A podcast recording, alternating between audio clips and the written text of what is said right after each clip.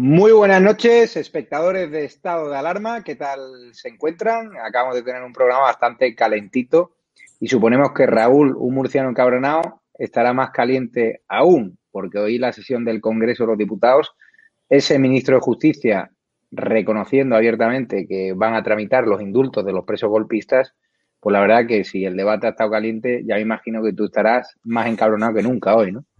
Pues buenas noches, yo encantado de que día tras día, pues el rodillo de escándalos y de sinvergüenzas que tenemos, pues eh, dejen bien claro cuál es la agenda a seguir, dejen bien a las claras a qué han venido y que nadie tenga la menor duda de que esto estaba pactado y pedido.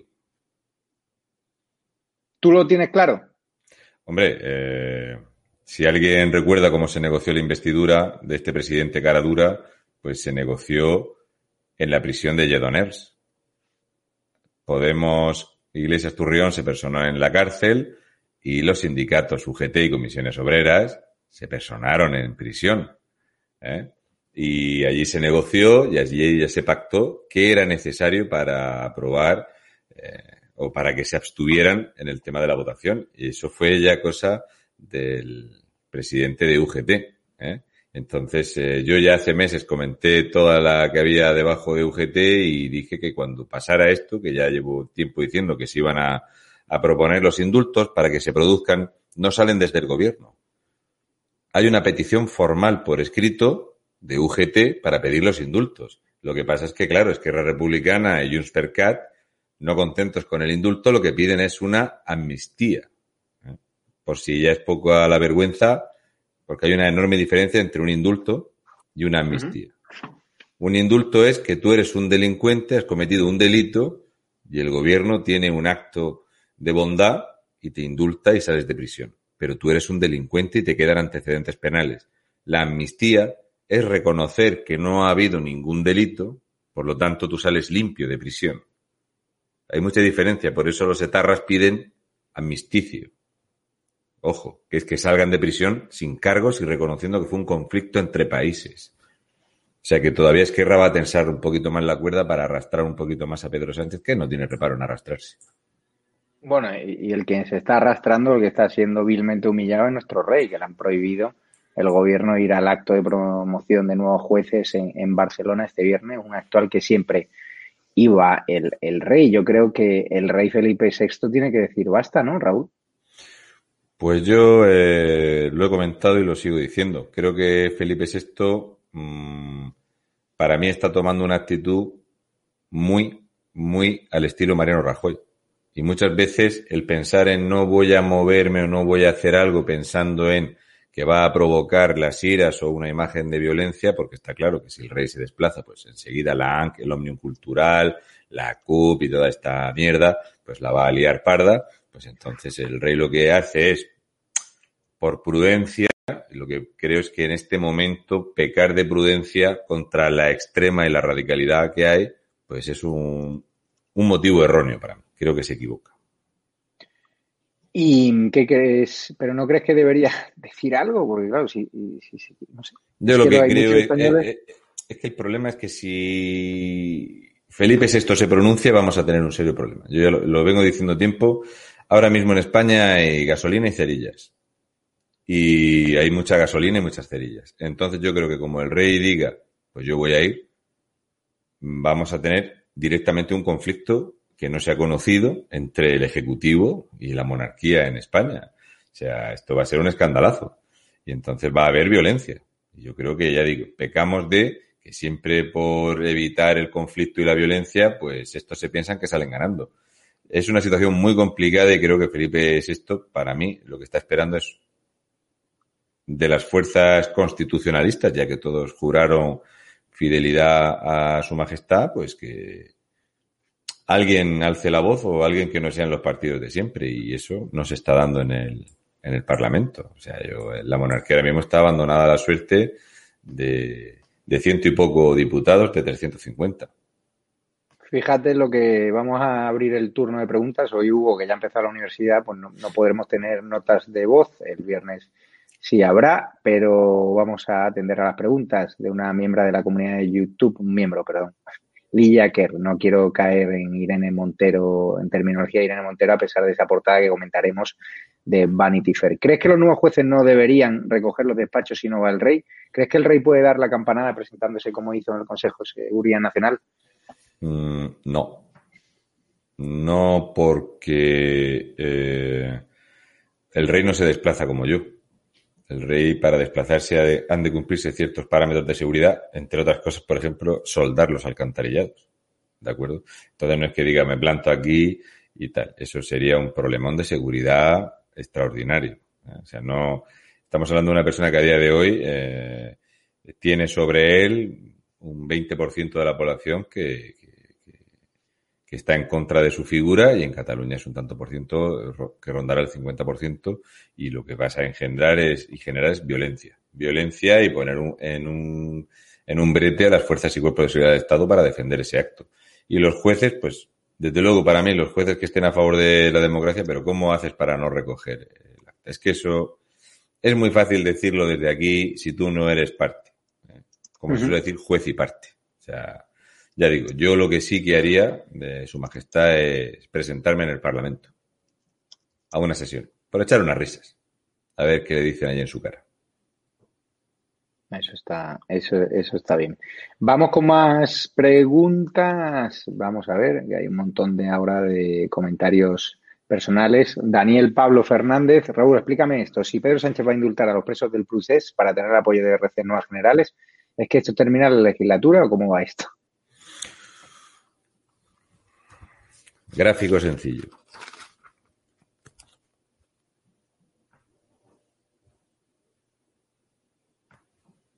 Diputados del PSOE, los de Podemos, Esquerra y Junts per Cat. Suman 176. Con 176 tienes aprobados los presupuestos generales del Estado.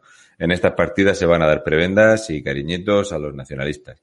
Los 31.000 millones de euros que exige Torra, no, porque no hay dinero para dárselos, pero se le va a dar todo lo que se pueda y se han comprometido en que al menos sean 15.000 millones de euros. Entonces, eh, lo que hay que preguntarse es por qué está secuestrado el Partido Socialista, porque Podemos lo tiene secuestrado. O sea, si el Partido Socialista quisiera hacer otra cosa, con los apoyos solamente del Partido Popular sacarían unos presupuestos adelante. Pero este PSOE, secuestrado por Podemos, desde que aterrizó un avión en enero con Delsi la Fea en España, pues no sabemos por qué. ¿eh? Qué habría o qué no habría, que aquí tenemos a un Partido Socialista que podría sumar con otras combinaciones. Si es que Ciudadanos se ofrece a entrar ahí y sacar, por ejemplo, a Junts per Cat y no quieren. Y así sucesivamente. Entonces hay que ver qué, qué tiene cogido eh, Iglesias Turrión al gobierno para tenerlo secuestrado de esta forma. Pues tú qué crees. Yo creo que en las maletas, en las 12 que se llevó Coldo, eh, con Ábalos, pues había suficiente, eh, porque yo ya dije que Mariano Rajoy Brey estaba secuestrado porque había un sobre que ponía M. Rajoy. Y creo que él decidió dejar un bolso en el asiento en vez de reconocer que había cogido 5, 7, 9 o 10 mil euros. Fíjate si por ese sobre de dinero, mira la que tenemos montada. Estamos con la corrupción que hay en España, con la corrupción que hay del Partido Socialista y con la corrupción que tenemos en todos los partidos, como el Partido Nacionalista Vasco, eh, que ya van caminito de prisión, y ya tenemos 20 exaltos cargos del PSOE en prisión, eh, de los más de 500 ahora mismo que están enjuiciados en, solo en Andalucía. Entonces, y más de 200 casos de corrupción del Partido Socialista en Valencia. Estamos pagando aquello, de aquellos eh, polvos, estos lodos, y creo que la solución pasa para mí, porque los ciudadanos, digamos, hasta aquí porque las maletas no las vamos a recuperar nosotros. Hmm. No, no, eso, eso está claro. Vamos con más preguntas. Hay alguno que se ha colado que dice vota Podemos, Raúl. Dice Marcos Lavade que si sacará los presupuestos. Ya lo ha dejado claro Raúl, que las cuentas suman. Las cuentas son muy sencillas. De hecho, así no tiene ni que hipotecarse con aquel dinero que le prometió a Coalición Canaria, que estoy esperando que Ana Oramas eh, termine de hacer esos speech tan bonitos para votar alguna vez algo con Fuste, ¿vale? Es lo que hay. No, eso, está claro. Vamos con más preguntas, más preguntas. Dice Juan Carlos López, una afirmación, Dios mío, si aprueba los presupuestos vamos a tener que aguantar a esta chuma durante tres años más. Si esto sigue así, me compro un chaleco antibalas y un casco de Kevlar. Eh, no. Si es que, vamos a ver, si tú puedes aprobar los presupuestos, otra cosa es que tengas dinero. Vamos a ver, los presupuestos prorrogados que tenemos se negociaron en 2017. ¿De acuerdo? No se cumplen. El déficit está disparado. Si tú tienes unos presupuestos, ¿vale? Y, eh, piensa que se llama Producto Interior Bruto, es una estimación en bruto. Y tienes que resulta que de la estimación ha bajado un 18% la recaudación y se ha disparado el gasto en un 23%. Esto quiere decir que en tres meses el déficit estructural español es de 46.000 millones de euros. 46.000 millones de euros. La deuda española se va a disparar a finales de año, pues muy cerca de, eh, contando con la deuda oculta, que es el problema para la gente como yo, pues que nos vamos a ir a un 148% de la deuda del Producto Interior Bruto de España. O sea, la gestión es suicida y yo la idea que tengo es que esta gente cuanto antes la echemos, menor será el daño, ni más ni menos. Y es, si no hay poder porque no suman en el Parlamento, lo que tenemos que hacer los españoles es poner pie en pared. Nada más. ¿Y cómo ponemos pie en pared? Porque... Yo, movilizándose, llegado el momento de que las movilizaciones no repercutan en el Parlamento, es parar, hacer huelga general y, a ser posible, que esta huelga general vaya vinculada a sacar el dinero del banco. Todos los españoles de bien, que saquen el dinero que puedan del banco, para que verás tú como Caixa, Bankia, Santander y su nueva fusión ¿eh? pongan a templar, porque todas las declaraciones que vemos actualmente, las últimas declaraciones de UGT, por supuesto, patrocinadas por el Santander. Así que hay que darles donde les duele. Y a estos les duele el dinero. Por cierto, eh, UGT, que es eh, el sindicato que pidió ¿no? el indulto para Karma Forcadell, para la golpista que fue recibida con honores en el Parlamento, este sindicato UGT que ha deseado al sindicato de Vox Solidaridad el, peor de los males, la peor de las suertes del mundo, hoy tienes una larga lista de trapos sucios, ¿no? No sé si iban a hablar de los comegamba, de, la, de los eh, que daba la Feria de Sevilla o de qué. Yo, ya sabes que no suelo ir por donde la gente se lo espera y voy a explicar unas cositas para que la gente entienda por qué UGT, este partido fundado por el mismo padre que funda el Partido Socialista Obrero Español, pues ansias y este, eh, este, este afán por irse a las manos del independentismo catalán. Entonces, eh, lo que hay que pensar es qué ha pasado en Cataluña eh, con UGT. ¿De acuerdo? Eh, UGT es un sindicato que debería de estar desaparecido en España, porque si sobrevive a día de hoy es porque Zapatero le dejó una ley de desmemoria histórica ya, donde se le compensó con 149 millones cuatrocientos mil euros más el regalo de 26 inmuebles. Esto eh, lo dejó pactado Zapatero y el pago se lo tuvo que hacer Mariano Rajoy Brey. ¿Estamos? ¿Qué es lo que ha pasado en Cataluña casualmente poquito antes de que se concedieran estos indultos? Bien. Pues resulta que Chistorra ha adjudicado a dedo 2.887.635 euros a repartir entre UGT y comisiones obreras. UGT en Cataluña ha recibido en los últimos años, porque ellos no tienen portal de transparencia y nunca se publican las nóminas de UGT, o sea, el sindicato mayoritario en España que le gana las elecciones a comisiones obreras, la única vez que se la ha ganado es cuando le dio dinero Felipe González Márquez, pues resulta que Pepe Álvarez, desde 1978 que trabaja en comisiones obreras, jamás ha presentado una nómina como presidente de comisiones obreras. Nunca. Perdón, de UGT. Y de comisiones obreras tampoco se, eh, hay nóminas. Eso sí, hay un firme compromiso de no cobrar más de 45.000 euros. Pero el compromiso no lo sabemos porque no hay nóminas. La cosa es que el salario medio de los afiliados a UGT es de 27.000 euros. Y el salario medio del empleado de UGT es de 45.000 euros. Deberían de plantearse esto aquellos que están afiliados a un sindicato que lo que quiere es partir España en pequeñas repúblicas. ¿eh?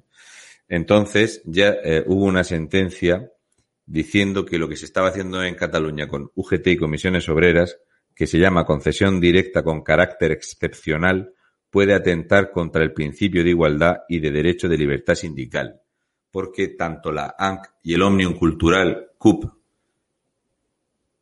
Esquerra Republicana, Junts per Cat y Catalunya sí es pot, y cuando haces pop ya no hay stop, se han dedicado desde 2009 a dar partidas presupuestarias asignadas fuera de los presupuestos generales de Cataluña a los sindicatos.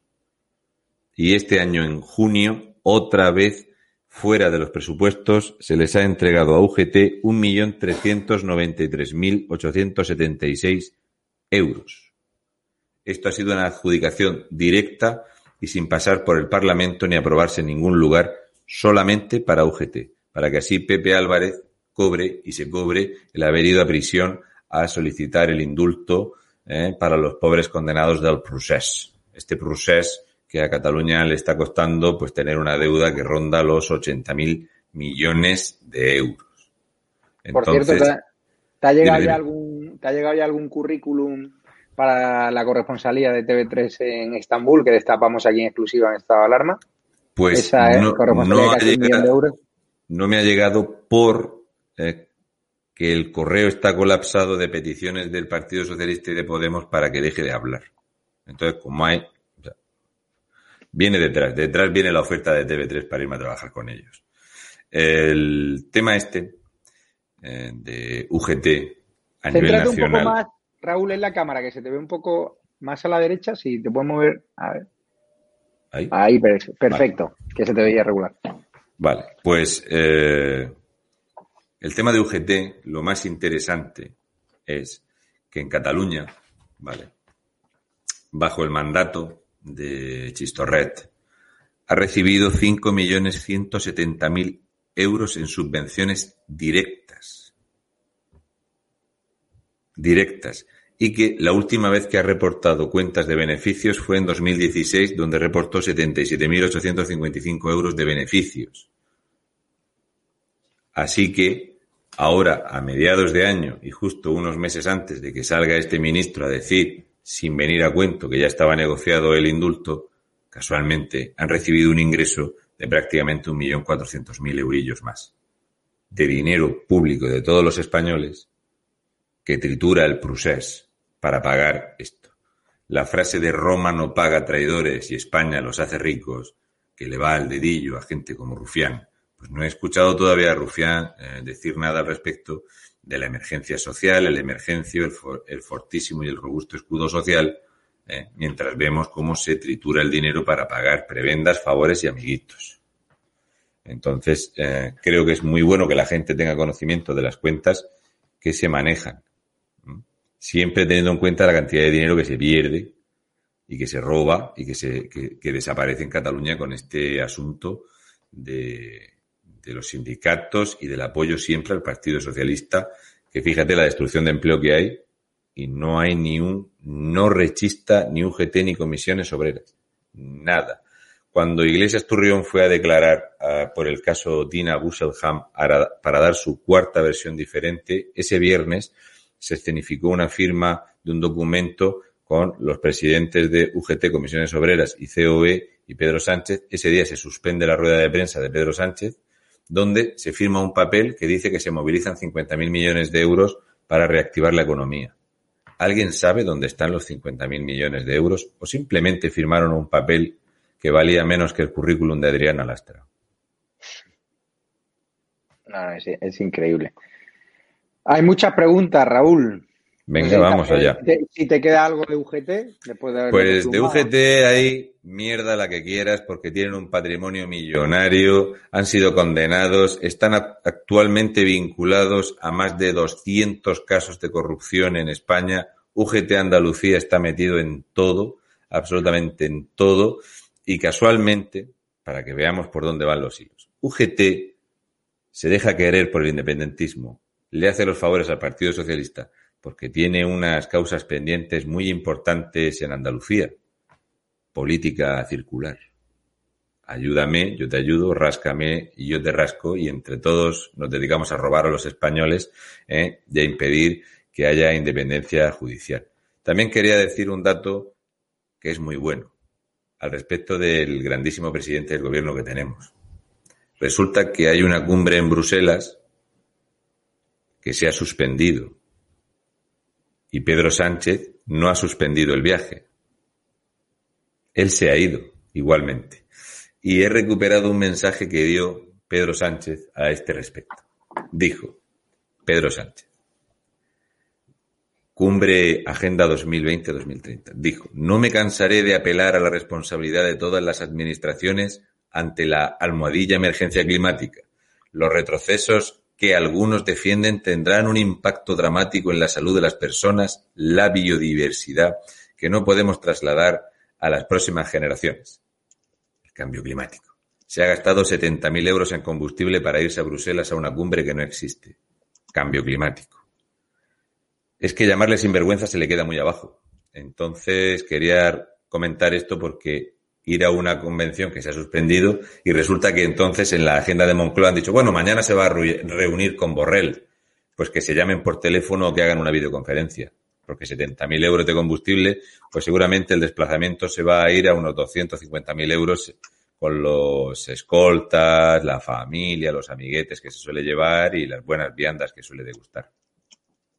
Claro. ¿Qué, opinas, pregunta un espectador de estado alarma del sindicato Solidaridad? Pregunta Emilio Carrillo. Muchas gracias por la pregunta. Pues eh, yo he dicho muchas veces que para mí los sindicatos tienen que vivir de sus afiliados.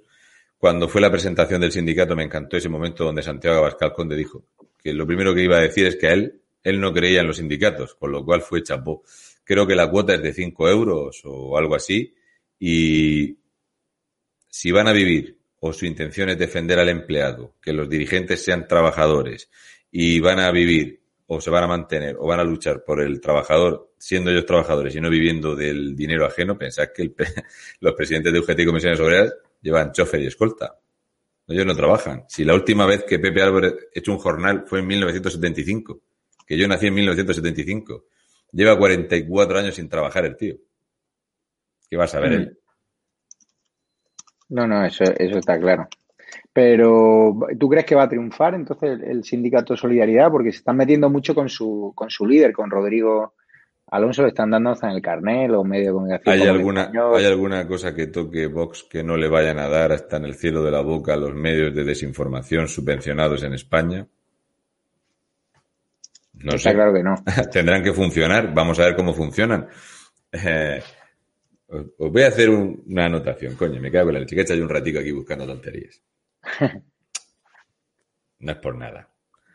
¿Sabíais que UGT, bajo el mandato de, de Pedro Sánchez, ha recibido 2.026 millones de euros de todos los españoles?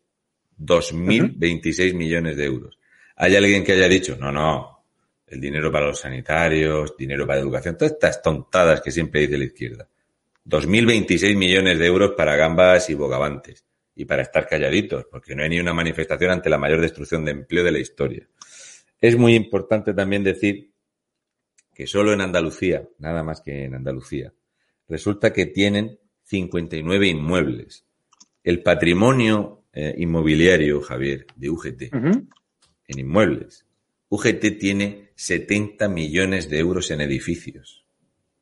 70 millones de euros en edificios, algunos de ellos están en el barrio de Salamanca, donde los Cayetanos, donde se alojaba Echenique, Nique, Nique, en ese sitio de los Cayetanos, tiene un edificio de 8 millones de euros, UGT. Lo digo por decir algo, para que la gente, antes de empezar a criticar un sindicato que no ha echado a andar, veamos por dónde va este sindicato. Yo qué sé, por echar unas risas. Ojo, comisiones obreras tienen mucho más patrimonio que UGT. Hmm. No, no, eso, eso está, eso está claro. Y ya si nos ponemos a hablar de los sindicatos proetarras del País Vasco. Oh, fantástico. los ELA, los LAB. Sí, sí. ELA y LAB, eh, pues perciben 550.000 euros de todos los españoles. Por eso cuando yo digo que ahora en enero, cuando empiece con la nómina, que me retraigan o que me detraigan un 1,65% del dinero para que terminen estos sindicatos de sinvergüenzas y golfos y que ese dinero, una parte, va a terminar en proetarras, es que, es que, ¿qué vamos a hacer? ¿no? O sea, es que incentivan la economía sumergida con tal de no darle un duro a estos sinvergüenzas. No, está claro. Están preguntando mucho por la manifestación del 3 de octubre, Raúl. Si es cierto, a mí me están contando que se está moviendo algo. Sí, yo. Todavía Vox no saca la cabeza. Mira, esto va así. Eh, yo después de lo que vimos en Madrid, pues sabes tú la imagen, ¿no? Tú lo comentaste en una pareja de Almería que decían, ¿qué ha pasado, no? ¿Con qué sabor de boca nos vamos, no? Y eso se me quedó a mí ahí la espinita. Yo soy Raúl, soy de Murcia y muevo lo que muevo y hago lo que puedo. Así que el domingo pasado lo estuve comentando el tema de montar una manifestación en Murcia. Esta mañana, esta mañana cuando eh, he vuelto del campo, eh, eh, he apagado la comida y he bajado mientras se reposaba el arroz y he cerrado un escenario. Ya tenemos escenario. Y a las tres y pico me han confirmado que sí, que hay altavoces, micrófono, etcétera. Fíjate lo que te estoy diciendo, ¿eh, Javier? Confirmado. Escenario y sonido. ¿Cuánto dinero he pedido? Nada. No he pedido nada. ¿Y era tan difícil hacerlo? No soy ninguna plataforma, soy un tío. Aquí me ves. ¿Era tan difícil hacerlo? ¿O es que yo cuando critiqué a aquellos que estaba loco y era un sinvergüenza? O sea, yo tengo confirmado escenario y sonido para el día 3 y lo único que espero es que se echen hacia adelante eh, gente como Vox para que esto sea a nivel provincial y que todo el mundo pueda desplazarse y no tengan que moverse a un sitio, no vaya a ser que retengan otros 22 autobuses en Tomellos, ¿vale? Que la gente pueda quedarse en su provincia. Pero de los anteriores organizadores, ¿se sabe algo? O sea, si siguen, quieren organizar otra, ¿no? Decían el 12 de octubre ya.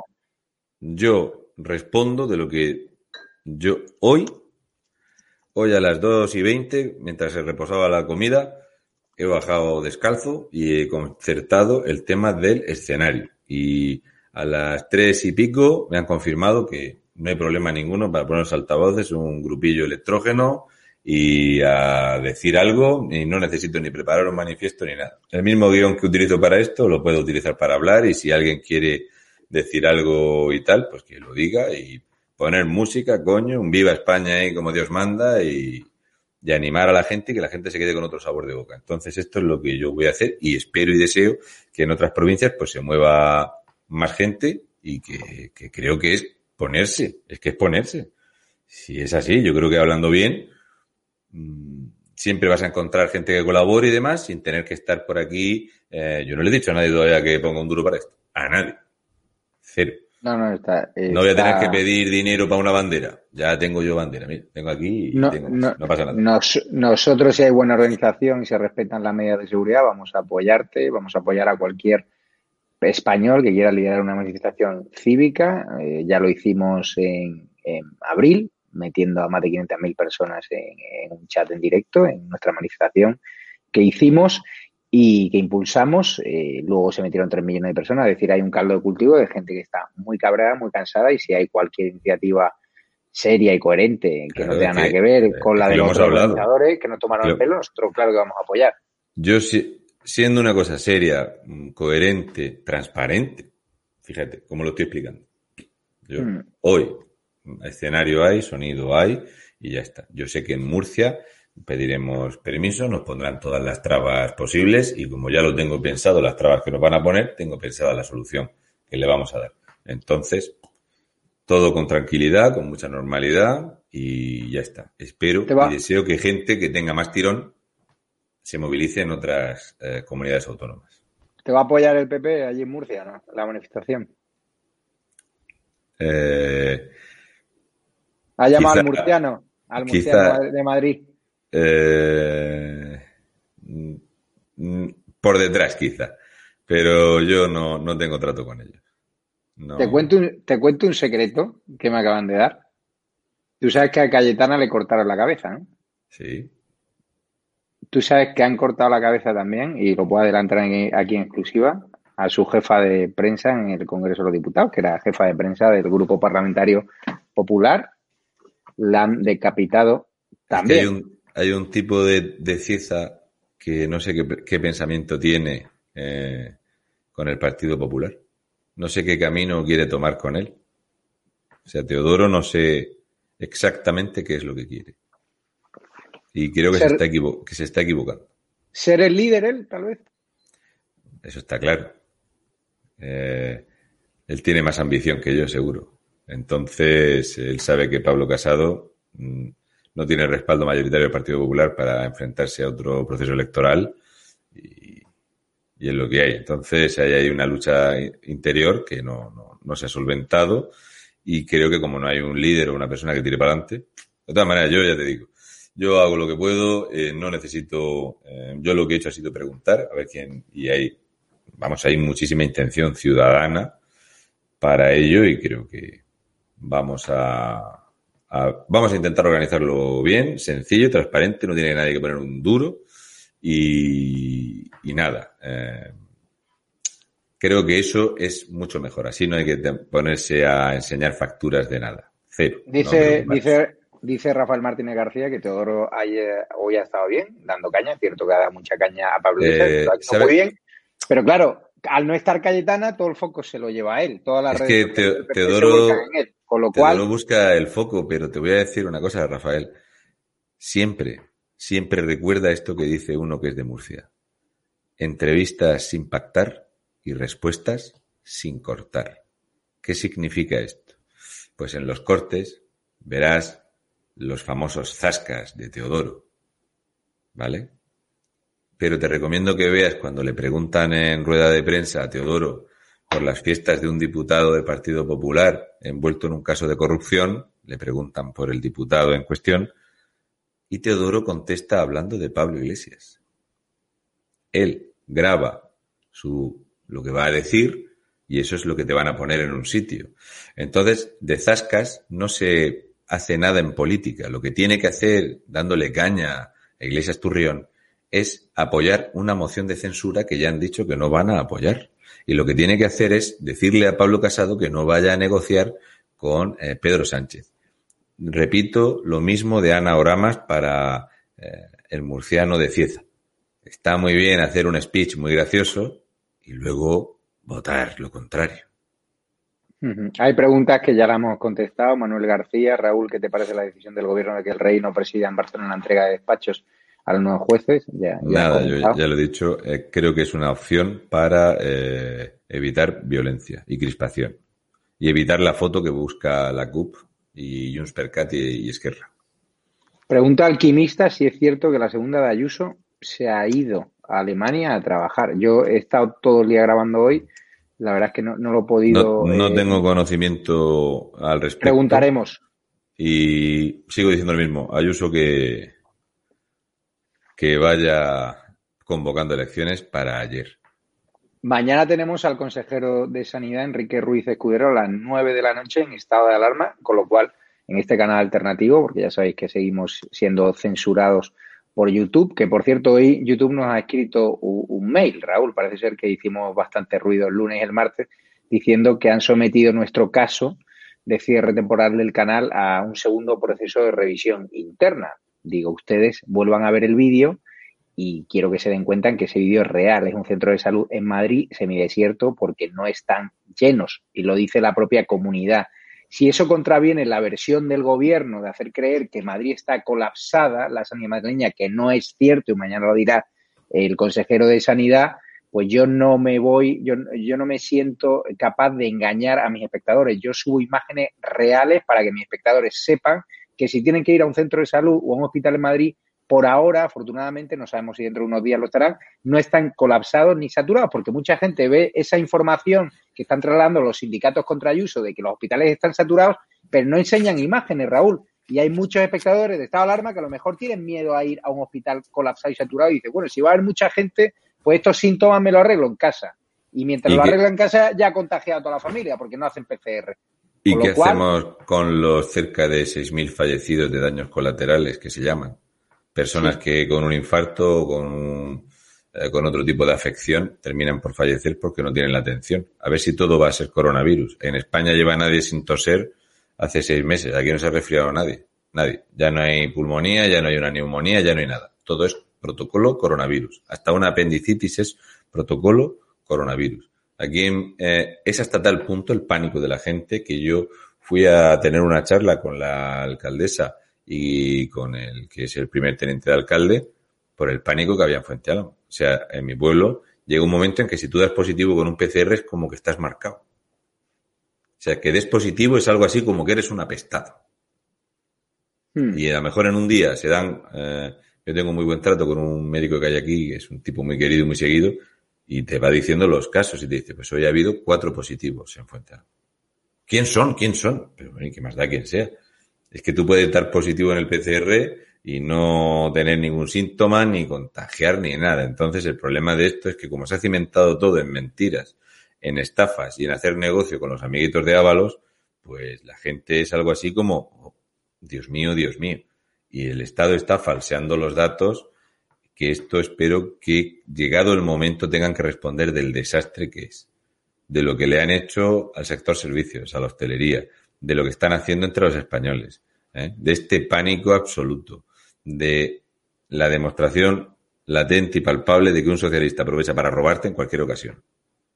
Sin duda. Mira lo que pregunta Juan José Jiménez Tirado. Perdonen que a veces mire el móvil, pero está el chat de suscriptores premium de la comunidad de YouTube y de Patreon que no paran de mandar preguntas. Juan José Jiménez Tirado eh, pregunta, Raúl, ¿crees que tiene, que hay tanto interés en hacer PCR a todo el mundo, no sea un plan para tener el ADN de la mayor cantidad de gente para posibles estudios genéticos a nivel mundial. Estás de ya de la teoría de la conspiración no lo siguiente. Eh, he de decirte que el, si esto fuera correcto, Juan José, pues yo te diría que eh, los cachondeos que hay con las pruebas del coronavirus, que eh, en una que se hizo aquí en directo en Murcia y la gente iba a mirar, pues ahí estaban los hisopos famosos, aquellos, los bastoncillos, y no se etiquetaba a la persona. O sea, al final hubo un momento en que el que fuese a dar positivo no sabía quién iba a ser, ¿no? Y porque te metan un hisopo en la nariz no van a guardar una muestra genética tuya, porque básicamente tienes que entender que no necesitas hacer un mapeo tan grande para obtener ADN y esto es muy complicado. O sea, ponerte a sacar el ADN o un genoma humano es un gastazo y me parece que no va a ser muy importante sacarle el genoma a alguien de mi pueblo porque no va a interferir en la política mundial. Por eso os digo que es mejor que discriminéis un poquito la información. ¿De acuerdo? Siempre digo, vamos a discriminar un poco la información, que yo me acuerdo, yo me acuerdo de alguno que iba diciendo que en septiembre Podemos estaba fuera del gobierno, pero que lo afirmaba con rotundidad. No, Podemos fuera, seguro. ¿Eh? Y, no solo eso, sino que en julio se afirmaba que Alemania y Francia nos iban a dar medio billón de euros para echar a iglesias del gobierno. Y la gente venga, pues, venga a decir esto todas estas lumbreras y tal. No dan ni una. Yo tengo un serio problema porque acierto bastante. Ya dije que Iglesias iba a mencionar esto, he ido avanzando los pasos que se van dando y me equivoco poco por desgracia, porque estos tienen un plan trazado desde hace tiempo y lo que quieren es poder y dinero, nada más. Así es, fíjate que hay una pregunta con su Katami, Felipe VI se querella con Pablo Iglesias periodista digital, ¿qué sabes de esto? Raúl, yo estoy leyendo periodista digital y no veo esa información. Por lo cual. Pues, eh, si, Felipe, si Felipe VI, rey de España, jefe de Estado, interpone una querella, no va a salir en ese medio. Si el rey se querella contra un vicepresidente del gobierno, sería una de las noticias top a nivel planetario yo le haría la ola, ¿eh? Porque... Vamos. Ojo. Bueno, habría, eh, habría gente en el juzgado allí adorándolo. ya digo, vamos a discriminar un poquito, ¿eh? Hay que discriminar un poquito cierta información y darle la veracidad que se pueda sustentar. Porque si alguien se piensa que Felipe VI va a ir en persona a un juzgado a entregar ahí con un abogado, tranquilidad. Está claro. Vamos con las preguntas del chat premium, que son las personas que colaboran económicamente con Estado de Alarma a través de Patreon, a través de los miembros de la comunidad de YouTube. Raúl, pregunta Rogelio, si los políticos presos no firman el arrepentimiento, no les pueden dar el indulto, ¿no? Y en tal caso, ¿crees que el gobierno hará la amnistía con los mismos? La pregunta es muy buena, en tanto en cuanto efectivamente el problema que se va a encontrar Pedro Sánchez, que por más que se baje los pantalones, más se los van a querer bajar, y es la diferencia entre indulto y amnistía. El Partido Socialista sabe que tirando el indulto ya se corona para toda la legislatura lo que puedan arrastrar esta muerte en vida que tienen de gobierno y este desperpento que tienen secuestrados por Podemos. Si con, vamos, si conceden la amnistía, que es lo que exige Rufián y Junqueras y demás, es el fin de la democracia en España. Estás diciendo que el Poder Judicial emitió una sentencia incorrecta y que no solo es nula, sino que además el procedimiento judicial es erróneo. Si el gobierno decide otorgar la amnistía, aquí en España salimos eh, dos por tres calles dándonos palos y, vamos, arden las calles. Sería una vergüenza, vamos, imposible, no hay alfombra para taparla. Pregunta Paco, que ha seguido muy atentamente el hecho de que has pelado los trapos más sucios de UGT. ¿Cuántos afiliados tienen UGT y comisiones obreras? Lo digo por saber cuánto sacan de sus afiliados. Pues eh, el tema es que te pones a mirar las subvenciones y los afiliados y los afiliados de UGT han caído una barbaridad. O sea, eh, eh, creo que tenían más de 900.000 afiliados. Es que te hablo de memoria y no me gusta dar los datos así a ojo por si me equivoco, sobre todo cuando son cifras grandes. Desde que apoyaron el Prusers han tenido una cantidad de bajas descomunales. De hecho, UGT y Comisiones Obreras ya no son los sindicatos principales en el funcionariado, que es de donde siempre se han nutrido muy bien. Ahí se ha posicionado muy, muy bien CESIF, por ejemplo, que es el, el elegido mayoritariamente por los funcionarios. Lo que sí tiene es el, no sé cómo decir, el privilegio, el honor, el orgullo y la maravilla de estar metido en toda la corrupción y, que siempre recibe unas subvenciones por encima de ningún otro sindicato. UGT y comisiones obreras, daros cuenta que se dicen seguidos. UGT y comisiones obreras. Nunca va uno solo. Son lo mismo. Yo no sé por qué no se han fusionado y pasan a ser una de las mayores empresas de España, ¿no? O sea, reciben una cantidad de dinero público que es una vergüenza. Y ya digo, si tienen más de 200 procesos de corrupción solo en Andalucía, UGT, entonces ya digo, me parece que ronda los 900.000. ¿eh? Lo que, es que no tienen portal de transparencia, ¿de acuerdo? UGT no tiene portal de transparencia. La última nota que publicaron es de 2017. Entonces, lo que te diga, me voy a equivocar. Pregunta José Amaro que qué opinas de esa jugada de Vox de no presentar a Santiago Abascal en la moción de censura, sino a Ignacio Garriga, su líder en Cataluña, si puede ser una estrategia para relanzar su candidatura en unas hipotéticas elecciones catalanas que todavía no se sabe cuándo van a ser, pero que parece ser que pueden ser a finales de año.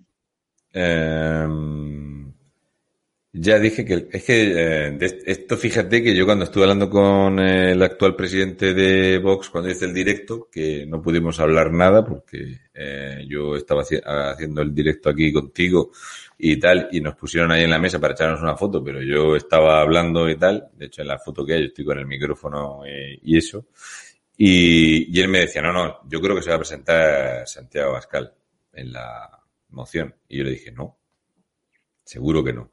Y entonces la elección de este joven, pues tiene mucho que ver por muchos motivos. Es que resulta que el primer diputado negro lo ha venido a traer el partido más racista que hay, ¿no? Y, así sucesivamente.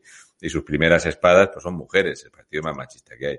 En Cataluña va a haber elecciones, porque ya sabes que en esta, entre esta semana y la que viene tiene que salir la, eh, la pérdida o eh, eh, la inhabilitación de Torra, con lo cual no puede ostentar un cargo público y tendrá que convocar elecciones sí o sí porque entre Junts per Cat y Esquerra se odian.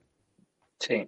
Ellos se pelean por la misma parte del pastel y desde luego viendo el desastre absoluto de Ciudadanos en Cataluña, pues Ciudadanos va a desaparecer o se va a quedar de forma absolutamente residual.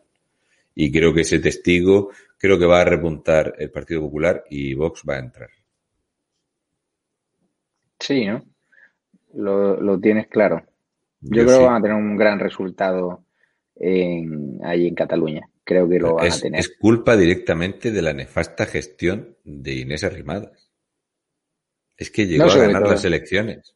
Y se va. Ni, planteó debate de, investidura. Es que es algo. Ahora vive mejor en Madrid. Eso también. Eso también es cierto. Espero que disfrute de ver cómo ha destrozado un partido que para mí era necesario en España. Espero que lo disfrute, que esté disfrutando viendo lo que ha conseguido. Pregunta Enrique Parra, eh, que es miembro de la comunidad de YouTube, que a pesar de la censura que nos ha cometido YouTube, nos ha aplicado YouTube, sigue abierta, o sea que si nos quieren apoyar, como todavía no tenemos una página web, que estamos trabajando en ella, ni una forma de que os suscribáis directamente a nuestra página web sin pasar por las comisiones de YouTube, pues es la forma de apoyarnos como Patreon o como la cuenta bancaria que pueden encontrar en la descripción de este vídeo o PayPal. Enrique Parra pregunta, ¿qué van a hacer los bancos con la morosidad? Mejor dicho, ¿podrán pagar y endeudar al gobierno cuando suba la morosidad? Al respecto de ese tema de la morosidad, le voy a dar un dato al señor Enrique Parra. ¿Sabías que la petición eh, bancaria para reunificar deudas ha subido un 19% en los últimos tres meses? Los españoles, los españoles estamos actualmente en esta postura, que es para defenderte. ¿eh? El ahorro en España se ha disparado como nunca en la historia. O sea, los españoles están ahorrando o estamos ahorrando más dinero del que hemos ahorrado en la historia. Actualmente los españoles han ahorrado, desde que empezó esta calamidad del coronavirus, 70.000 millones de euros. Por eso el gobierno sabe que hay un saco de dinero que lo quiere, quiere el ahorro de los españoles.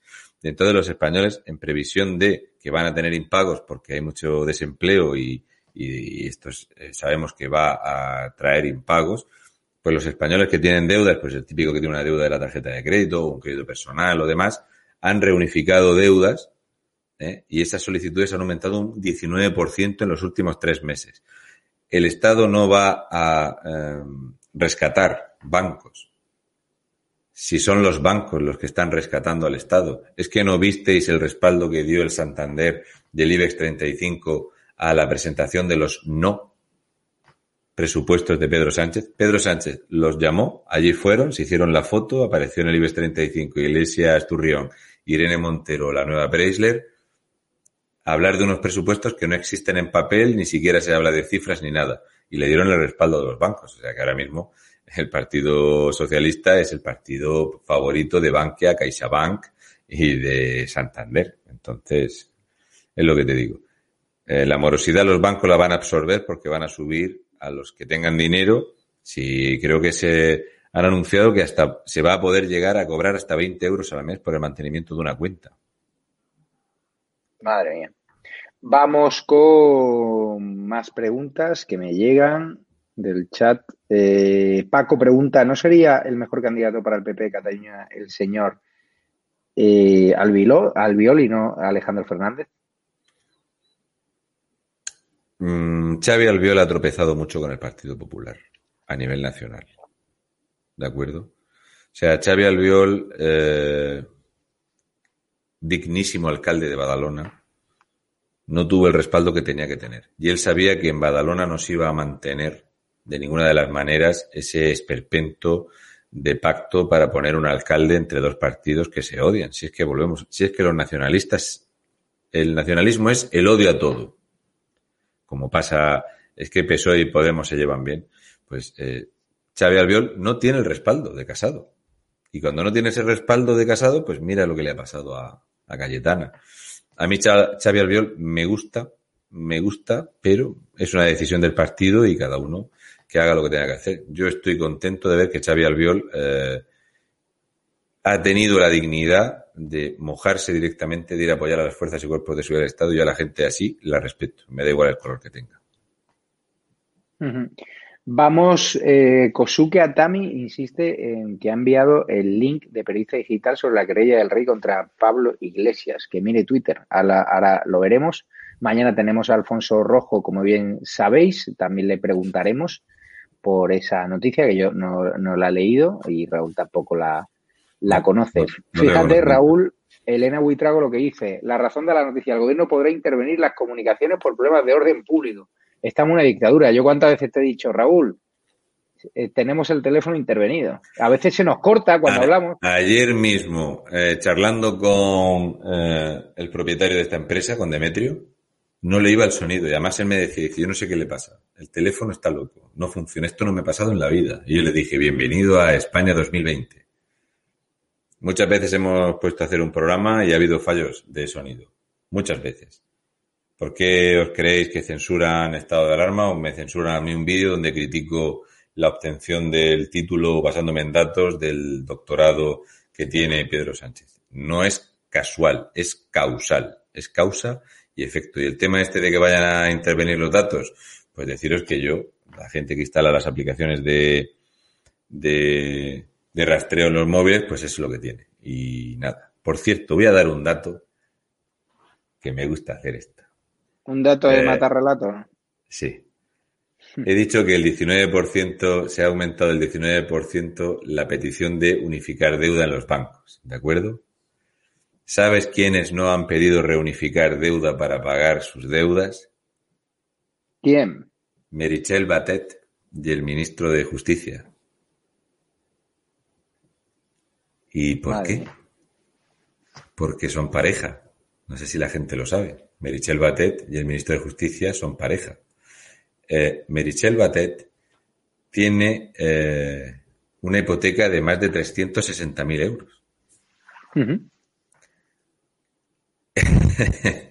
Pero gracias a que ella es proindependentista y votó a favor de un referéndum separatista eh, en Cataluña, y el ministro de Justicia, que está envuelto en todo lo que había allí, porque él es amigo personal de Chávez, y él, el ministro de Justicia de España, dijo que no veía por ningún sitio que hubiera habido ninguna pérdida de dinero que hubiera terminado en nadie del PSOE, el ministro de Justicia en España, ¿de acuerdo? Es pareja de Michel Batet, él tiene sus propiedades, tiene mucho dinerito en, en plazos y demás, y Michel Batet tenía muy poco dinerito y tenía dos hipotecas muy grandes, porque a esta gente le gustan los pisos majos y las casas chulas, como a Rufián. Y resulta que Merichel Batet, después de eh, los pactos a los que ha llevado a cabo el Partido Socialista, pues, sumando todos los complementos que tiene de salario, pues Merichel Batet no tiene que renegociar las hipotecas que tiene de 316.836 euros y un pequeño prestamillo personal de 66.666 euros, que es muy raro ir al banco a pedir 66.666 euros, es, es complicado, pues resulta que pasó de cobrar 6.100 euros al mes cuando estaba de diputada a que ahora solamente cobra 25.775 euros al mes. A que mola mucho rimarse a Pedro Sánchez. 25.775 euros al mes, más los 6.000 que se lleva el novio también, pues dan para pagar las puillas. De hecho, en un año se quitan las hipotecas los dos. Bienvenidos al gobierno de la dignidad y al gobierno del progreso. Y si escucháis una noticia como esta alguna vez en la sexta, me lo hacéis llegar. Gracias. Y, ya si hablamos de la capa romántica Roma, de la Lola, de la Fiscalía General del Estado, con Baltasar Garzón, que no para de tener juicios donde la Fiscalía General del Estado, o sea, porque él es abogado, tiene clientes que tienen intereses en que la Fiscalía General del Estado les deje en paz o bloqueen sus investigaciones. Y curiosamente, ah, como la citación... se están bloqueando. Como la, citación que vino desde Bolivia el 4 de enero. Está bloqueando eso Garzón. Es que esa citación ponía unos nombres ahí, salía José Luis Rodríguez Zapatero, Íñigo Errejón, Juan Carlos Monedero, Iglesias Turrión. Oye, y esto no sale en la prensa estas citaciones, ¿verdad? Y este requerimiento desde el gobierno de Bolivia, que piensa que cuando esto llega, era ministra Dolores Delgado, la novia de Garzón. Cambian de ministro, el día 13 se pone de ministro este señor, novio de Batet, la presidente del Parlamento. Economía circular y política circular, porque mafia ya estaba en uso mafia estaba cogido, ya la mafia estaba ya hecho, ¿de acuerdo? Entonces, eh, yo me gusta dejaros estos detalles aquí y para que os hagáis una idea, el sueldo de Merichel Batet este año va a rondar los 204.350 euros. El fortísimo escudo social ¿eh? y el robusto escudo social y los sanitarios y la educación y todo esto. Ya sabéis, Partido Socialista, mafioso español, de la mano de Podemos, el narcocomunismo de salón y los sindicatos pelagambas comedores de el lo que ¿Qué hay? Hay más preguntas que veo por aquí. Rogelio, Raúl, cuando terminó el estado de alarma en junio, la ministra Calviño aprobó un plan de 10.000 millones de euros para sufragar y nacionalizar empresas. ¿Qué nos podemos esperar de esta medida? Pues de esa medida te puedes esperar que no hay dinero para, para llevarla a cabo. De hecho, eh, Iglesias Turrión se ha tirado años echándole mentiras a la gente con ese populismo barato, ¿eh? como dice la gran canción de los meconios, ya base de populismo, ya base de populismo, llega hasta el poder, pues eh, Iglesias Turrión dijo que iban a crear el mayor ente energético de España con una inversión de 190 mil millones de euros, ¿verdad? Para que se acabase la, la pobreza energética y energético, para acabar con la emergencia energética. ¿De dónde va a sacar España 190 mil millones de euros para crear otro monstruo energético? Si ellos al final se colocan en Enagas como han colocado ya Podemos a sus primeros amiguitos. Así que no te preocupes que dinero no hay. Lo que sí han hecho es retirar el fondo de los 5.000 millones de euros que iban a dar a los ayuntamientos, porque no tienen un duro. Mientras Pedro Sánchez y Iglesias Turrión hacen vida de rico. Eso sí saben hacerlo. ¿Qué te ha parecido la portada del Vanity Fair de Irene Montero, la niña pija? Pues eh, he recordado gratamente aquella, eh, no sé, rueda de prensa, alguna mierda de estas que hacen ellos ahí en la universidad y, decían, nosotros, reuniéndonos en cualquier mesita de madera con agua de grifo, podemos hablar sobre el problema de los españoles, con agua de grifo embotellada. Y me para a pensar y he mirado la fecha y era de 2016. ¿Qué ha pasado con el agua de grifo embotellada y los desayunos en el Ritz que tienen carta de agua? Lo del votante de Podemos es de una tragadera. ¿Qué tragadera tiene el votante de Podemos? Extraordinario. No, no, sin duda. Hay más preguntas. Si hemos oído al cantautor del Metro de Madrid, al comunista, al que va en contra del comunismo, al cubano anticomunista que advierte de lo que va a pasar en España, que ya está pasando y que pasó en su país. Eh, cuando quedamos Javier y yo con la gente en la puerta del VIPS, eh, una de las primeras personas que se me acercó era una señora eh, llorando que es cubana. Esa señora me dio una notita que la tengo aquí guardada, que es de esas cosas que me guardo para mí para que no se me olviden, ¿de acuerdo? En Cuba los están matando de hambre. Los están matando. Mientras otros se enriquecen. ¿Sabéis cuál fue el primer sitio al que llevó Jorge Bestringe a Pablo Iglesias a recaudar fondos para fundar un partido comunista en España? ¿Cuánto? Fue el primer mm. sitio. Casualmente, a visitar los lugares de unas empresas de los Castro, que entre otras cosas se dedican a comprar hoteles en Canarias a precio de saldo. Por eso estamos hundiendo Canarias, por eso estamos arruinando el turismo en Canarias. No tocan nada que no sea en contra del bienestar de los españoles. No hacen nada que no vaya absolutamente en contra de nuestro futuro. No, no, eso, eso está, está claro. Están diciéndonos que el chico de, que toca en el metro tiene canal de YouTube. Si pueden ponerlo en el chat, qué canal de YouTube tiene para seguirle y para animar a todos los espectadores de Estado de Alarma que también lo sigan, porque sin duda hay que apoyarle y si lo podemos organizar en Estado Alarma un concierto respetando la medida de seguridad de Madrid, lo haremos, porque hace falta gente valiente, venezolana, cubana, los que están o los que han padecido muchos años de comunismo.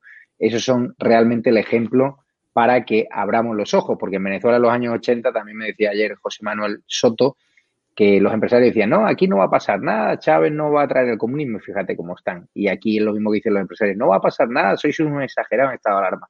Pues fíjate ya que nos quieren intervenir también los teléfonos, aunque yo ya les digo que el mío lleva intervenido mucho tiempo, el de Raúl suponemos que también. Vamos con más preguntas. Eh, a ver, Raúl, ¿tienes alcance sobre el tema de la privacidad? Sí, estábamos leyendo la misma. Eh, que un ayuntamiento diga los positivos que hay. Yo, la alcaldesa de mi pueblo, de momento no ha dicho, pues Pepito Pérez tiene coronavirus. Lo que dicen es, publican los datos públicos de los positivos de los PCRs. No dicen quién. Por supuesto, eso iría en contra de la ley de protección de datos, esta que se van a pasar por el arco del triunfo estos sinvergüenzas que tenemos en el gobierno. Pero vamos, yo creo que los ayuntamientos lo que publican es el dato de los positivos, no los nombres de los que den positivo. Son cosas muy diferentes y además esto es que ningún médico lo haría eh, bajo ningún precepto, porque es que además esto le puede conllevar la pérdida de la licencia. Vamos con, mira, periodista digital me han pasado la, noticia, pero claro, es que de lo que ha dicho nuestro espectador en el chat a lo que es la noticia de verdad hay un trecho. Casa Real contraataca a Moncloa. El rey Felipe anticipa la imputación penal de Pablo Iglesias. Zarzuela se defiende de los ataques señalando los presuntos delitos del instigador. El Eh, vicepresidente del gobierno. Es airear, ¿no? Es No, no. amenazar, es Va- sacar vamos a ver. no es. Esto, esto que tú estás leyendo quiere decir que Zarzuela lo que dice es que sí o sí los delitos que se le van a imputar a Iglesias Turrión, que son los de destrucción de material informático y posesión de información de una mujer, que es tal, esto ya lo hemos comentado aquí muchas veces, no, que Zarzuela diga, ojo que lo van a imputar, es muy diferente de que se vaya a querellar Zarzuela contra un vicepresidente. Hmm. O sea, o sea, es interpretar de una forma muy diferente. Ahí no va a haber ninguna querella de zarzuela. Lo que hay es, sí o sí, pues lo que estamos diciendo todos. Ahí hay unos delitos flagrantes de destrucción de material informático que da igual que sean delitos que a lo mejor están tipificados con seis meses o nueve meses de prisión. Lo importante es que sea imputado un vicepresidente ¿eh? por delitos, esta es buenísima, de la Ley Integral de Violencia de Género. Esperemos que la parte 2 del Vogue y de Vanity Fair de nuestra queridísima Ireno, eh, esta que dijo, este sistema es incompatible con la vida. Lo dijo eh, Irene Montiel, la gente le hizo palmas. Este sistema es incompatible con la vida. Actualmente se está echando al bolsillo 12.000 euros al mes. Oye, Raúl, te digo una cosa. Te propongo una idea. La plantea Charo Martínez. ¿Por qué no organizamos la manifestación en Murcia, tío? Eh, yo, mira, como yo sabes que, que peco de ser muy sincero y muy realista, mira, me dio muchísima lástima, sabes, cuando estuvimos por allí, vino gente de Barcelona y vino mucha de Lugo, de Pontevedra y tal. Yo soy incapaz de hacer que la gente venga a Murcia. Yo lo que quiero es que sea en las capitales de provincia y que todo el mundo pueda acercarse. Sinceramente, eh, no, yo no he pedido yo el foco yo. Yo, he- yo voy a participar y la voy a apoyar y si tengo que subirme a un escenario a decir lo que sea, lo hago y me lo preparo, pero poco. Pero mi intención es que la gente salga y se movilice. Es la intención que tengo. ¿De acuerdo? Cuando nosotros estuvimos en Madrid, aquí en Murcia se juntaron menos de 30 personas. Claro. ¿De acuerdo? O sea, no hubo tirón. Mm. Que- Yo lo que quiero o creo es que hay gente de verdad mm, que está concienciada de que este problema hay que quitarlo cuanto antes posible, como yo digo, cortarse el brazo para salvarse la vida y espero que se concentren en, eh, en, en diferentes capitales de provincia. Entonces, eh, no es que yo diga, pues veniros aquí. No, creo que no. Creo que lo que hay que facilitar es que la gente pueda participar. Hablando de la, censu- de, de la moción de censura, dice Daniel Pablo, pregunta, queda una semana para la moción. ¿Crees que Sánchez quiere dejarlos en ridículo al no presentarse? Si Pedro Sánchez no acude, no deja en ridículo a nadie. Pedro Sánchez es el ridículo. Él se ha ido a una cumbre que no existe, está cancelada desde hace una semana y no ha cancelado el viaje porque es lo que, lo que sí iba a hacer. ¿Sabes quién es muy amigo suyo y le gusta mucho ir por Bruselas, Javier? ¿Quién? El director de Paradores. Ellos han salido mucho de fiesta por Bruselas. ¿eh? Y el director de Paradores le ha bajado el sueldo a 4.000 personas. Pero a él no, y a los directivos tampoco. Decirte que UGT, cuando eh, Pedro Sánchez fractura o fracciona la Secretaría de Paradores, coloca, en vez de a uno que había, coloca a cuatro. De los cuatro que coloca, eh, uno es su amigo el de las juergas de Bruselas, dos son de UGT y otro es de Podemos, ¿vale? Para que veáis lo que hace el presidente. Así que él no iba a suspender el viaje. Pedro Sánchez es la vergüenza, él. Y si no asiste, pues está claro. Si a él no le importa la política, él lo que necesita es sí o sí el apoyo de Esquerra y de Junts per Cat. Y con eso a él le da igual. Vamos con más eh, mensajes que hay por aquí. Dice García Egea se va a comer a casado y, y si no al tiempo. Sí, Es curioso, es curioso como hay, viendo los Twitter de cada dirigente del PP, pues te das cuenta los que están con Teo, los que están con Casado, en función de la foto de, de perfil Sí, que sí, no sé si te has dado cuenta. Y ahí se ven los juegos de poder, ¿no? Porque una foto con el Eh. secretario general es porque realmente apoyas esa candidatura. la política es como cuando haces arroz. ¿Vale? Yo normalmente calculo que desde que lo apago hasta que reposa pasan seis minutos, ¿de acuerdo? De acuerdo, contando con el calor residual. Y yo he bajado a hablar del tema del escenario contando con el tiempo, ¿vale? Para que no se pase. pues en la política se te pasa el arroz. Y por eso los candidatos y los amiguitos te vas posicionando. Muchas veces, claro, tú es una apuesta que tú haces. Tú dices, yo me posiciono con este y si este no sale. ¿Cuántos casos se han dado de políticos que se han posicionado pensando que el candidato sí o sí iba a ser uno y resulta que el candidato ha sido otro y entonces esta gente ha desaparecido de la política? Entonces está claro que aquí en el Partido Popular Teodoro está pico y pala, pico y pala, trayéndose la gente a su, a su vera y que Casado pues, no tiene la empatía de la mayoría del electorado porque sí, hace unos speech que están muy bien, pero viene a tener la misma inoperancia que Mariano Rajoy Brey. Entonces, es lo que hay. Ya digo, mm, el problema del Partido Popular es grande y el Partido Popular tendrá que solventar hacia dónde quiere ir o qué quiere hacer porque la situación que está España ahora mismo no está para estar indefinido. Indefinido puede estar eh, la sexualidad de Irene Montero, que dice que es un 60% hetero, un 20% bisexual, un 7% jirafa y un 4% koala.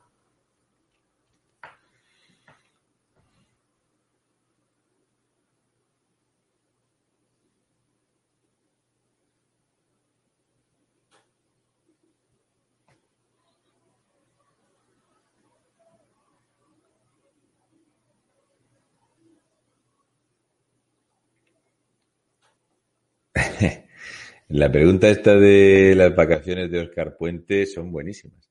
Oscar Puente tiene un reloj que vale, que le gusta mucho llevarlo. Fijaros bien en sus eh, actuaciones. Él lleva un reloj impresionante que vale más que un coche. Oscar Puente eh, tiene eh, muchísima suerte de haber podido tener compras o de haber participado de, la, de compras de inmuebles lujosos a precio de escándalo, como le pasó a Zapatero. Zapatero se compró un inmueble de dos millones de euros por 700.000 euros. Pues este alcalde de Valladolid, que yo no me explico, eh, ahora la gente, yo me imagino que los pucelanos eh, estarán con las manos en la cabeza diciendo, este, ¿qué alcalde tenemos? ¿Qué, qué juerga, verdad? Eh, se ve que ahí no necesitan mascarillas ni distancia de seguridad, porque hay dinero, ¿eh? ¿Cuánto cobra el alcalde de Valladolid? ¿Cuánta deuda tiene el ayuntamiento de Valladolid? ¿Sabían los pucelanos que mantenían a un vividor con los mismos gustos que Ábalos? Porque los gustos de Ábalos son conocidos. Sí, ¿a qué gusto te refieres? ¿Al de su portero de discoteca? ¿Al de su mujer colocada en la delegación del gobierno? ¿A, cuál? Tienen los mismos gustos de muchas cositas. Eh, en el mundo de la noche taurina es muy conocido Ábalos. Tiene, mm. tiene sus hobbies. Y y cuando tú conoces al portero de un puticlub, los porteros están para abrir y cerrar las puertas, yo qué sé. Llámalo X. Es que sumar uno más uno es complicado para Adriana Lastra, pero para el resto de la gente no es muy complicado. Por cierto, ¿quién habrá pagado las vacaciones de, Oscar Puente, el yate o ese descanso que tuvo en Marbella en villas de 18.000 euros al mes? Seguramente el mismo que le pagó la villa de 10.000 euros a Iglesias Turrión para 15 días mientras la Irene Montero con los niños estaba en Asturias. Entonces cuando pillaron a Iglesias Turrión salió zumbando para Asturias. Y para disimular aquello pues hicieron una churri pintada en la carretera y con eso tienen excusa para irse. Eh, tiene que explicar las vinculaciones que tiene con ciertos constructores, con ciertos inmobiliarios, con la compra de guantes de nitrilo y otras muchas cositas. Es que el Partido Socialista es muy organizado. El Partido Socialista a ver si lo encuentro por aquí, porque lo tenía preparado por aquí, que estaba grabando una cosita para subirlo, a ver si lo tengo todavía por aquí, para que la gente sepa aproximadamente qué es el Partido Socialista y Socialista. Eh, a ver si lo encuentro. Al respecto de, de las vinculaciones que tienen, no lo tengo por aquí, de la corrupción del Partido Socialista. Entonces, el alcalde de Valladolid vive muy por encima del salario del alcalde de Valladolid. Es lo que Son cosas que pasan. pregunta muy concisamente María José Navas, pero me parece muy interesante esta pregunta. ¿Cuándo va a gobernar Vox? Eh, cuando la ruina en España sea tan grande, tan grande, que la red clientelar de tres millones y medio de votos que tiene el Partido Socialista consigamos que al menos 800 o 900 mil votantes fijos y fidedignos por vergüenza ajena no vayan a votar. ¿Y crees que puede llegar esa situación? Eh, yo sí. De hecho, yo estoy convencido que con lo que se nos viene encima este otoño y el primer trimestre de 2021, cuando se pongan urnas, no va a ser Vox la muleta del Partido Popular para gobernar. No. La primera fuerza votada seguramente será Vox. Y por eso digo que haya mucho cuidado a la hora de las votaciones de que la gente participe y que no empecemos a tener esos recuentos extraños. Sí, porque tú no te fías de los recuentos de correos que lo controla el mejor. Es imposible cerrar un colegio electoral a las 20 horas y que a las 20 horas y 14 minutos se dijera que el Partido Socialista tenía 120 diputados. Es imposible. Porque cualquiera que haya visto cómo se hace, si después de cerrar el colegio electoral vota la mesa y después se procede al volcado de las urnas. O sea, es que es imposible. Y en televisión española a las 8 y 19 minutos se daban 120 diputados del Partido Socialista. Es primero poner el resultado y luego las papeletas. Soros, ¿no? Compró la empresa, ¿no? Para. El hijo, el, hijo vino y, metió 20 milloncitos de euros. Eso es una cosa de las que explico en estos vídeos que he hecho lunes, martes y miércoles sobre la política circular y que esta empresa, estas empresas de votos han participado activamente en el proceso separatista catalán y han participado en lugares como Sudán, que han terminado teniendo una fractura. Entonces, eh, ahí está el la vinculación. ¿no? El problema del recuento digital me dice que antes de contar las actas ya tenemos el resultado, pues es que aquí se, se nombra presidente del gobierno a alguien contando los votos de forma digital sin contarlos en papel. Es una cosa muy complicada. ¿eh? A lo que hemos llegado en España. Y vamos con más preguntas. la del corralito es muy buena pregunta. Sí, por cierto, Choni pregunta que si puede haber corralito. Hoy ha vuelto a mencionar el 128 Iglesias Turrión. Yo llevo diciendo desde junio que si en el Parlamento se normaliza el tema este de por solidaridad, por la crisis del coronavirus, el 128, que la gente saque el dinero del banco. Porque sé fidedignamente que está habiendo problemas para sacar y retirar el dinero de Bankia, de CaixaBank y del Santander gente que quiere retirar su dinero, eh, una cantidad alta de dinero, y no paran de poner trabas y problemas para retirar tu propio dinero. Y van a empezar a decir que es que el dinero está sucio y tiene coronavirus. ¿eh? Entonces es bueno sacarlo en plástico o pagar en plástico y así limitas la cantidad de dinero que puedas gastar. ¿eh? Y gente, hombre, yo no, porque no tengo, pero la gente que sí que tenga, pues a gasto de tarjeta te va a imposibilitar sacar dinero suficiente para evitar esto que es que no han podido detraer el dinero de los ayuntamientos y los españoles han ingresado en el banco en los últimos seis meses 70.000 millones de euros en formato de ahorro y un socialista si ve mucho dinero en el banco empieza a pensar en negrín y no tiene ningún reparo en ir a robarte lo tuyo. Pregunta, hay muchas preguntas. José Ángel Hernández Delgado, si cree que las pruebas PCR funcionan de verdad. Mi opinión es que están manipuladas. La prueba PCR, eh, si miras, eh, de hecho, eh, me he buscado el listado porque he estado hablando con un médico esta mañana y antes, justo antes de entrar ahora, estaba hablando con un visitador médico y tal, hablando del tema de los PCR, y resulta que el PCR que se utiliza, los humanos, solemos tener cuatro cepas víricas más o menos comunes entre nosotros, que las llevamos dentro, que pueden hacer dar positivo ese PCR. O sea que ese PCR no va a ser un PCR positivo sí o sí de coronavirus 19. ¿De acuerdo? ¿De acuerdo? O sea, puede ser otra cepa vírica la que te dé ese positivo en ese PCR, ¿eh? Y por eso mucha gente que da positivo dice, pero si yo no me he notado ni constipado, o sea, es que yo no he tenido mm, sintomatología, pues, oh, pues a lo mejor creo que hace dos semanas estuve así un poco tal o me dolía un poco la espalda. Entonces, el problema de los PCR es este. ¿Por qué hay esta necesidad de positivos en los PCR? Porque el gobierno dice que da dinero eh, para que tú tengas sí o sí más dinero. O sea, ahora mismo se premia el que más eh, repunte y rebrote tenga de coronavirus. Sigo diciendo lo mismo, mientras el 90 y entre el 94 y el 97% de los positivos de PCR no recuerdan ni siquiera haber tenido síntomas. Entonces espero que la gente entienda que se lo tome con calma y que por favor si alguien da positivo en PCR no hay por qué marcarlo ni, eh, ni, ni estigmatizar a esa persona, porque puede haber tenido uno u otro de estas cuatro, entre cuatro y siete cepas víricas que dan positivo. Entramos ya en la recta final del programa porque ¿sabe quién viene a las doce y cuarto de la madrugada? Un historiador que te gusta mucho.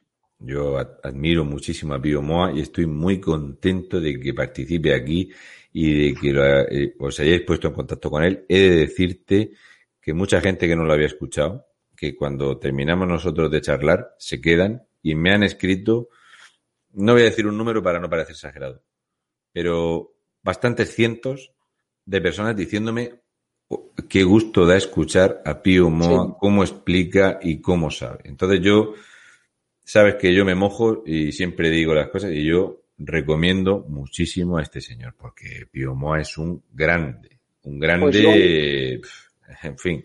Hoy le, le, manda una carta al gobierno a través de nuestro canal de Estado de Alarma y otra carta al PP. La carta al gobierno es para recordarle los antepasados sanguinarios y criminales de los actuales miembros del gobierno, la cantidad de iglesias y daños que hicieron a nuestro patrimonio nacional el bando republicano, la cantidad de sangre que derramaron, el terror rojo y otra vez eh, recordándole a la carta del gobierno que ese plan que tienen de imponernos esa ley de memoria sectaria no conduce a ningún lado. Y al PP también le manda una carta durísima, porque claro, el PP en esto de la ley de memoria democrática prácticamente no se ha, no se ha mojado, porque ya ha anunciado que la va a recurrir, pero al PP parece que este tema le da complejo. Cuando, como bien dice eh, Pío Moa, son, están traicionando a sus abuelos. Es decir, están humillando a sus propios abuelos esta ley y el PP no hace nada. Eh, la ley de desmemoria histórica ha percibido en lo que va de año una partida de 15 millones de euros y dos partidas de 700.000 euros. En plena emergencia sanitaria, con la gente sin cobrar los ERTES. 16.425.000 euros en políticas sectarias que no van a poder nunca, jamás, tapar los ríos de sangre que desató en España la violencia republicana y la violencia sin control de Indalecio Prieto, Largo Caballero y toda esta gentuza asesina. Y entonces da igual lo que lo reescribas, porque como vas a reescribir sobre ríos de sangre, el papel se va a mojar. Y la historia es la que es. Y fue la que fue. Y a mí, a mí, a día de hoy, y hace mucho tiempo, nunca me había preocupado ni Franco, ni el otro, ni el anterior, ni Negrín. Nunca. Creo que nuestro problema y nuestra preocupación somos los que tenemos que trabajar ahora, nuestros hijos y los que vengan detrás no esta vergüenza que estamos teniendo. Y antes de terminar, quisiera hablar de un detalle, ¿vale? Si te parece bien. Sí, claro. Bien. Este tema lo voy a tocar porque me parece un disparate lo que ha pasado hoy. No ya en el Parlamento, en España. Vale. En España, el Ministerio de Interior reporta 200.000, perdón, perdón, 200 inmigrantes ilegales han entrado en Murcia. 124 en Canarias, 300 en Almería y cuando han publicado esto 198 en Baleares argelinos. Y resulta que a las 20 eh, horas han actualizado el dato y en 24 horas iba por 251 argelinos ilegales que han llegado a Baleares. Así que he hecho una cuenta muy sencilla y muy rápida para que los españoles entiendan qué significa una invasión. A ver si os gusta el dato. En España nacen nueve niños por hora de origen musulmán. ¿De acuerdo? Hacen un total de 80.131 nacimientos musulmanes en territorio español. Nueve niños por hora. ¿Sabes cuántos ilegales han entrado en una hora hoy? 34 y España ha tomado la determinación de que va a poner en funcionamiento hoy los CIES solo para marroquíes y argelinos. 34 ilegales por hora están invadiendo España. Y aquí no pasa nada. Estamos hablando de memoria histórica y de esto y de las otras tonterías y de los lujos de la vida y las fotos vergonzantes de Irene Montero de nueva niña pija rica. Nosotros, de hecho, en, el programa de las 10 menos cuarto, hemos comentado que un gasto superfluo, como que el gobierno de Pedro Sánchez se gasta 120.000 euros en chilabas para los inmigrantes irregulares. Es decir, que la cantidad no es que sea muy grande, pero esa cantidad yo preferiría que se la diesen a nuestros jubilados, a, los autónomos, a los, a los realmente españoles que lo están pasando mal, o incluso a personas que son inmigrantes, que pagan sus impuestos, pero a inmigrantes irregulares, 120.000 euros para chilabas. ¿Sabes lo que pasa? están islamizando nuestra sociedad. ¿Sabes lo que pasa, Javier? Que yo soy tan malo que te voy a criticar en directo. Claro. Y de los 7 millones de euros en catering halal. bueno. Yo cuando leí lo de los 120.000 euros, es una partida que se negoció, ojo, porque había, esto, si buscas y tiras para atrás, en 2018 Pedro Sánchez eh, recibió quejas desde el gobierno de Marruecos de que las chilabas no eran buenas. Así que cambió el proveedor de chilabas para que fueran buenas. ¿De acuerdo? Terrible. El presupuesto en catering pasó de dos millones y pico a cuatro millones y pico y actualmente tienen un catering de 7 millones de euros de comida halal. Esto, si no es efecto llamada, no sé cómo lo vamos a llamar, porque yo ya lo estoy llamando invasión. Invasión. Entran más ilegales que españoles nacen. Ahí dejo el dato. Y encima no gasta, se gastan el dinero de nuestros impuestos en ellos, más que en nosotros, pues me parece, me parece increíble. Así vamos a conseguir tener los votos en los ayuntamientos que necesitan para que todos los ayuntamientos sean rojos. Ese es el plan secreto, nacionalizar a todos los inmigrantes irregulares que están entrando a plena luz del día y en cambio por una surfista en San Sebastián la esposan y en cambio a los inmigrantes irregulares que entran con coronavirus o que pueden traer coronavirus no hacen ni los test Tuberculosis, sarna y otras enfermedades. En España hay un repunte de tuberculosis. Bienvenidos al progreso. Es que este es el gobierno del progreso y luego vas a Marruecos y te tratan como, un criminal. Te pegan una pata en el culo si tienes problemas, te dejan tirado en la frontera de Mauritania y no te dejan ni entrar en Marruecos. Como no te cierran la frontera. ¿Eh? Cerraron la frontera por el coronavirus. Nos cierran la frontera para que españoles no podamos ir a Marruecos y nos mandan todos los días para acá 2.000. ¿eh? Es increíble. Eso y los 132 millones de euros que le ha dado el gobierno del progreso al rey de Marruecos, el quinto hombre más rico de África. Le hemos dado 132 millones de euros para que estén contentos con nosotros, para que tengan carreteras, coches nuevos, equipación la policía. Cha, vamos, chapó. Qué grande. Pues, pues, vamos a contestar ya la última pregunta. No sé si has visto alguna interesante. Ya nos despedimos que viene el gran. Pues sí, me gusta, eh, le voy a contestar a Montana el tema de Almería. Eh, vamos a ver. Esto, lo que está pasando en esta zona, si os imagináis mentalmente cómo es España, con el peñón de Gibraltar en, respecto a África y donde está, por ejemplo, la zona de Benidorm, como las Islas Canarias, a cabo de palos han llegado botes de madera sin remos. Pues resulta que, que a Almería hoy, de, ese, de esa cifra desorbitada de 300 ilegales, resulta que es que han llegado en botes de madera sin remos a la orilla. ¿Cómo es posible? En botes de madera sin remos llegan a la orilla. ¿Alguien me puede explicar cómo es posible? ¿Y cómo es posible que resulta que en los puntos donde llegan estos barcos sin remos llega antes Cruz Roja que la Guardia Civil? Ahí lo dejo, para que vayamos viendo cómo viene la fiesta.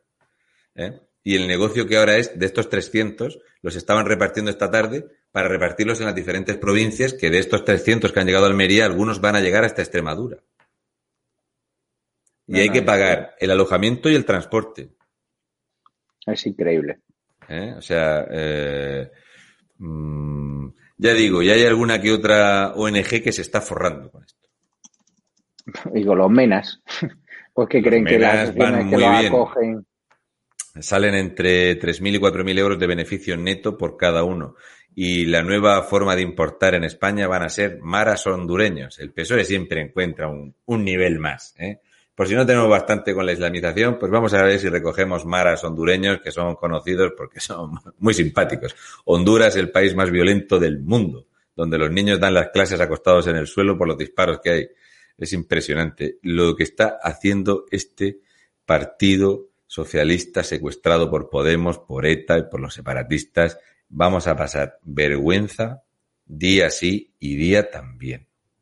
Pues Raúl, si te parece, cerramos por hoy. Eh, anunciar que me acaban de escribir los compañeros de la reunión secreta, nuestro querido amigo Gaona, Joan Miquel, que hace un programa brutal a las 10 de la noche el viernes me han invitado al programa para hablar de la censura a la que nos hemos visto sometidos por ir en contra de la verdad oficial del gobierno y por demostrar con imágenes que los centros sanitarios en Madrid, los centros de salud, todavía no están colapsados ni saturados y si así lo fueran, veríamos imágenes todos los días en la sexta de colas y colas y colas en los hospitales. Y solo vemos centros de salud. Todo lo que fuera en contra de Ayuso saldría.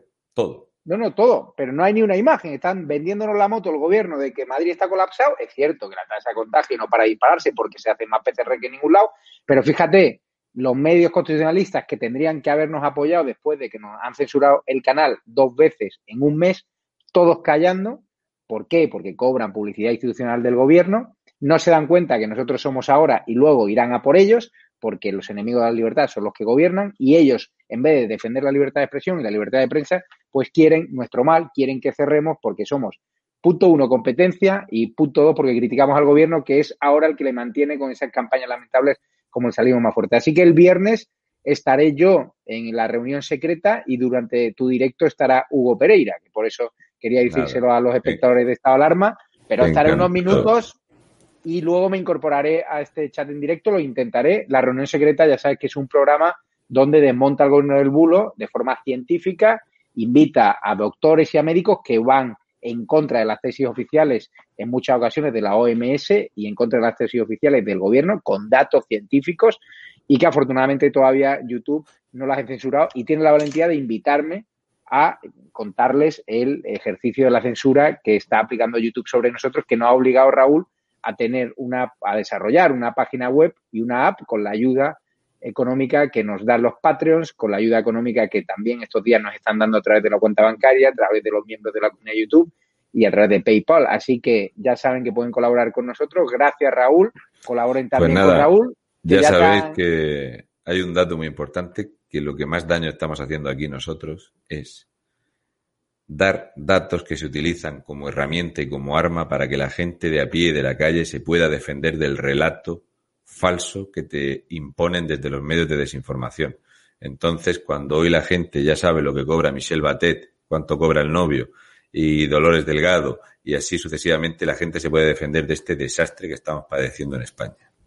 Así es, Raúl, pues le dejamos un pequeño tráiler de lo que vamos a hacer en estado de alarma con vuestras ayudas económicas. Sabemos que son momentos difíciles. El que no pueda ayudar económicamente, nada más con que nos siga, con que se suscriba, con que apoye a Raúl y tal, genial. Nosotros ya sabéis que todo apoyo que nos trasladáis a Raúl de forma legal, nosotros también le ayudamos. Así que muchas gracias, un murciano, y nos vemos el viernes contigo. Mañana seguimos la programación y ahora les dejamos en este mismo canal alternativo de estado alarma, porque ya saben que hasta el lunes no podemos subir vídeos al canal oficial, a Pío Moa, que le va a cantar las 40 al gobierno y al PP por esa ley de memoria democrática al gobierno y al PP por no haberse eh, opuesto y os va a contar los antepasados de los miembros del gobierno teñidos de rojo, es decir, cómo...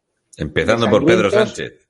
Cómo de sangrientos fueron los del terror rojo, van a contar las atrocidades que cometieron las atrocidades no solo eh, físicas, sino también sobre las iglesias, cuántas iglesias quemaron, sobre nuestro patrimonio nacional y todo el daño que hicieron los que querían instaurar la República y ganar una guerra civil que pretenden ganar ahora cuando ya la perdieron hace 80 años, removiendo el pasado en vez de afrontar los problemas actuales del coronavirus, del órdago separatista, ahora que van a indultar a los presos golpistas. No hay vergüenza, Raúl, Es, eh, así que escuchen a Pío Moa, al historiador favorito de Raúl.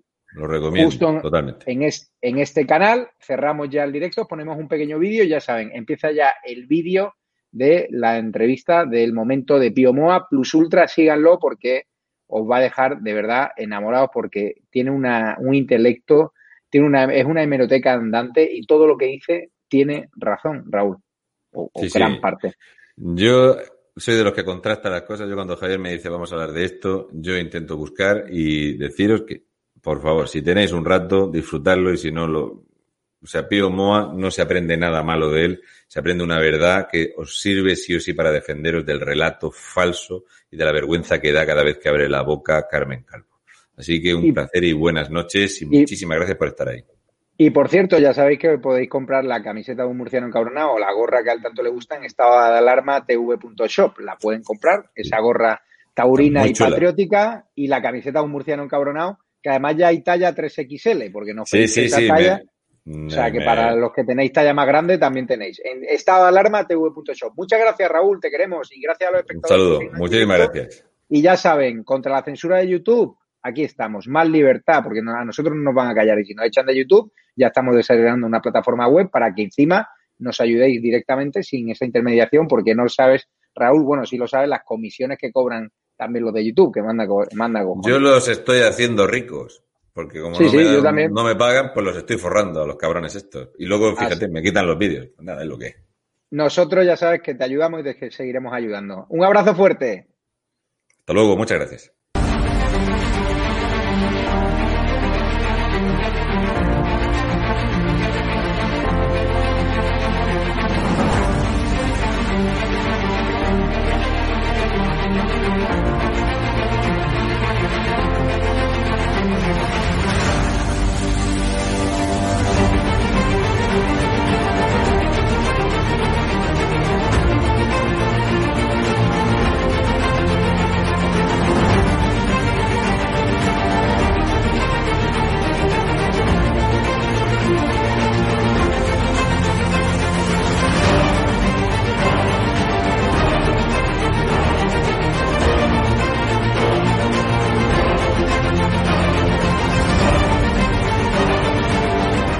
Más importante que ha sucedido en la transición. Roberto, ¿quieres que nos cierren hoy el canal también, no? Por lo que veo. Porque. Madre mía.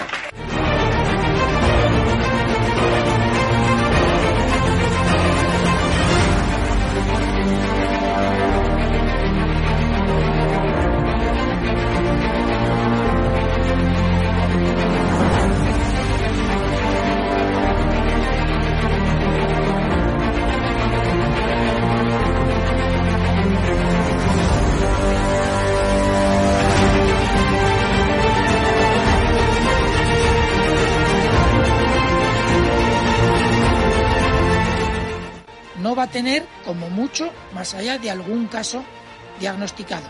Se tratan de test fiables, homologados, y esto es muy importante. Los test no son parados. Hemos derrotado al virus y controlado la pandemia y doblegado la curva. Con Bildu no vamos a pactar. Con Bildu, se lo repito, no vamos a pactar. ¿Qué le va la vida? ¿Qué le va su vida? Las recomendaciones de los expertos, también de los científicos que asesoran al gobierno de España.